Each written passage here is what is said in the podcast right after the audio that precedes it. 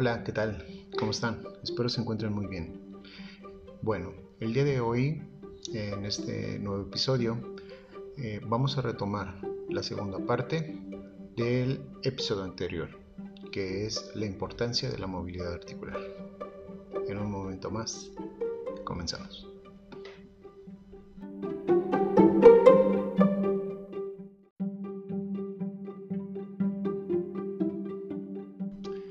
Les comentaba, retomando el capítulo anterior, la flexibilidad articular requiere elasticidad del músculo esquelético y del tejido conectivo. Sin embargo, el factor principal que determina la flexibilidad articular es el tipo de articulación, como lo mencionamos en el capítulo anterior.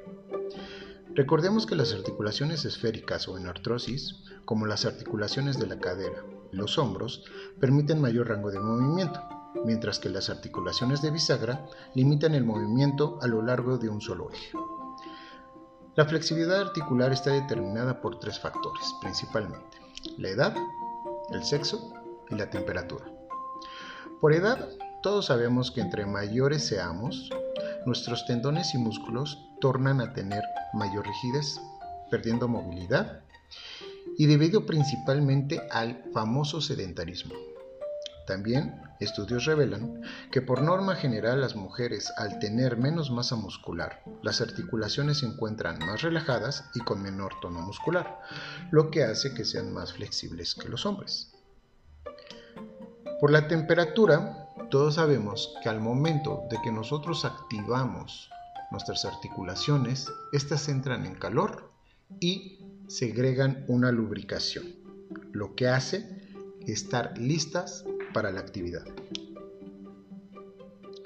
Durante mucho tiempo se ha pensado que la fuerza muscular es enemiga de la flexibilidad, pero, pero, encontramos muchos estudios que nos indican lo contrario.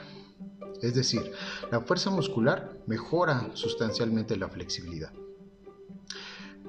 La confusión es causada por la observación de atletas y deportistas preocupados por el desarrollo de la fuerza, y descuidando el entrenamiento de flexibilidad. Y es aquí donde cobra notable importancia el rango de movimiento articular, porque recordemos que antes de la fuerza está la movilidad articular.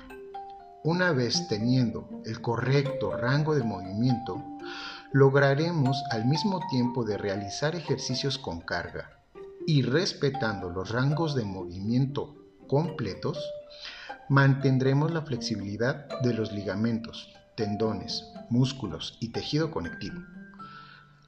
Los deportes como el levantamiento de pesas que requieren fuerza y flexibilidad máxima, principalmente flexibilidad de la articulación de la cadera y la articulación del hombro, demuestran que las dos habilidades se pueden desarrollar juntas. Así es que la flexibilidad definitivamente influye directamente en el rendimiento físico, por lo que el entrenamiento de la flexibilidad es muy importante. Todos sabemos que los niños tienen una gran flexibilidad, mientras que los ancianos tienen una flexibilidad limitada.